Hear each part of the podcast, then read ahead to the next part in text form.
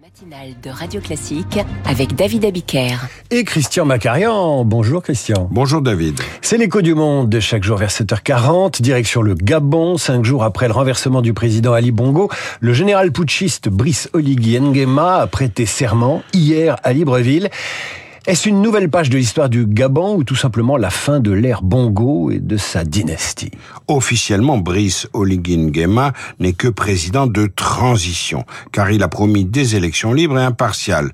Quand? Il n'a pas fixé de date, mais il a multiplié les promesses, nouvelle constitution, référendum, institution plus respectueuse des droits humains, démocratie, élections transparentes, amnistie pour les prisonniers politiques, le catalogue est assez long, Brice Oligui Nguema tient au moins à préserver les apparences, notamment en faisant une promesse solennelle.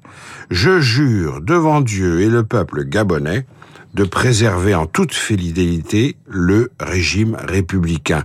Le mot Dieu est important, car lors d'une de ses toutes premières réunions avec les militaires putschistes, avec son état-major, le général Brice Oligui Nguema s'est signé devant les caméras de télévision. Oui, il a fait le signe de croix.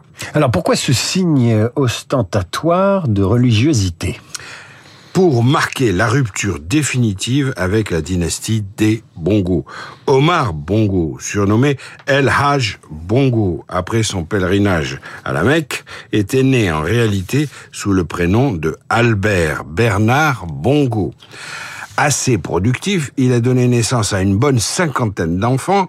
Bongo Omar s'était converti à l'islam en 1973 pour pouvoir s'attirer les bonnes grâces de l'OPEP en tant que président d'un pays producteur de pétrole.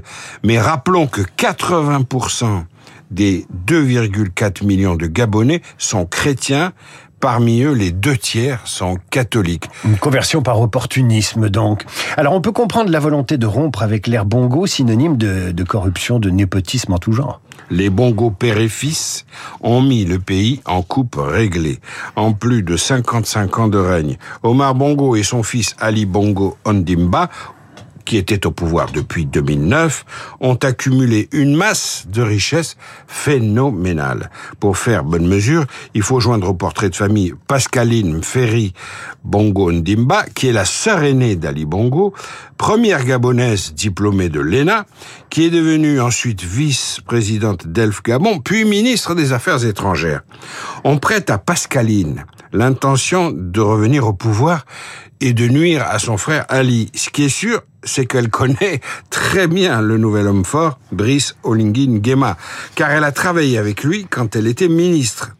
Dans le, dans le clan Bongo, tous les liens se coupent et se recoupent. Pour mémoire, Omar Bongo avait épousé Edith Lucie Bongo Ondimba, la propre fille du président du président du Congo, du président congolais, de Denis Sassou Nguesso. Il faudrait faire un jeu des sept familles pour s'y retrouver. Family business, en quelque sorte.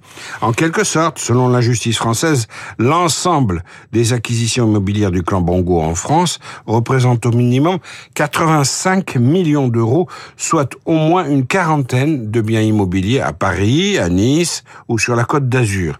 La fortune globale des Bongo en France est estimée à 400 60 millions d'euros. Juste en France. Hein.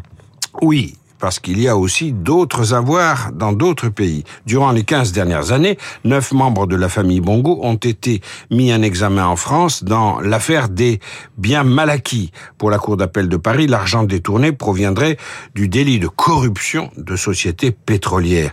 Mais vous faisiez allusion à d'autres pays, David. Aux États-Unis, Omar Bongo disposait de comptes à la Citibank qui abriteraient au moins 150 à 200 millions de dollars. En manque de précision.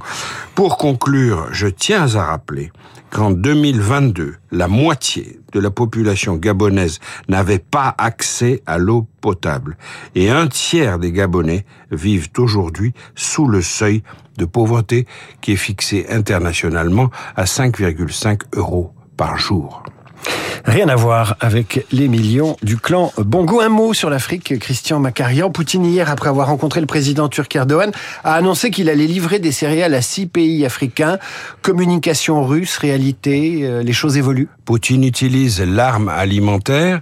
Euh, il recourt à euh, cet embargo, à ce blocage du trafic sur les céréales pour essayer d'obtenir une levée des sanctions occidentales. Les sanctions occidentales, il faut le rappeler, sans relâche, ne portent pas sur la nourriture et les biens alimentaires.